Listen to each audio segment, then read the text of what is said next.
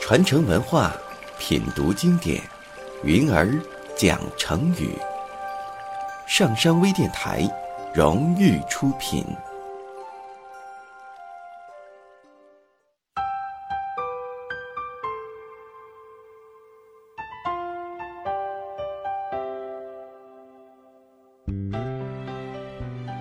大家好，我是元儿。今天我要跟大家分享的成语叫做“洗耳恭听”。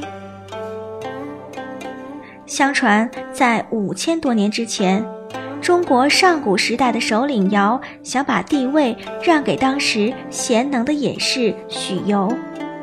许由是个不问政治又很清高的人，他不但拒绝了尧的请求，还连夜跑到了鸡山上隐居起来。尧觉得许由谦虚，便更加敬重他了，又派人到山里去请他，说。如果许由不接受帝位，希望能出来当个九州长。可是许由听了这个消息之后，立刻跑到山下的河边，捧起清水清洗自己的耳朵。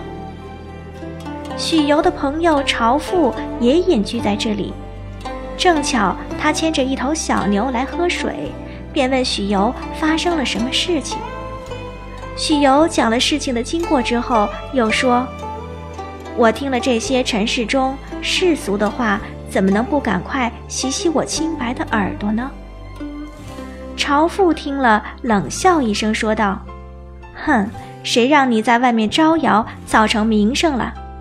现在惹出麻烦来，完全是你自讨的，还洗什么耳朵啊？算了吧，别玷污我的小牛的嘴了。”说完，便牵着牛径直向河的上游走去。另外有一种说法呢，就是朝父批评了一代圣贤许由之后，许由自愧不已，立刻用池中的清水洗耳朵、擦拭双眼，表示愿意听从朝父的忠告。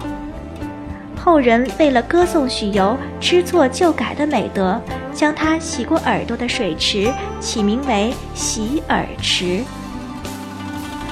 洗耳恭听的成语也随着这个故事产生，并保留到了今天。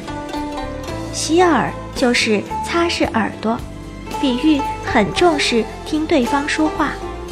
恭就是恭敬，洗耳恭听，洗干净耳朵，恭恭敬敬地听别人讲话。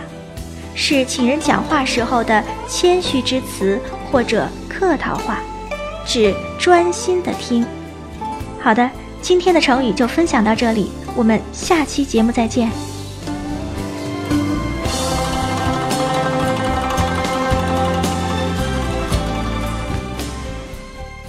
登录微信搜索“上山之声”或 “SS Radio”，关注“上山微电台”，让我们一路同行。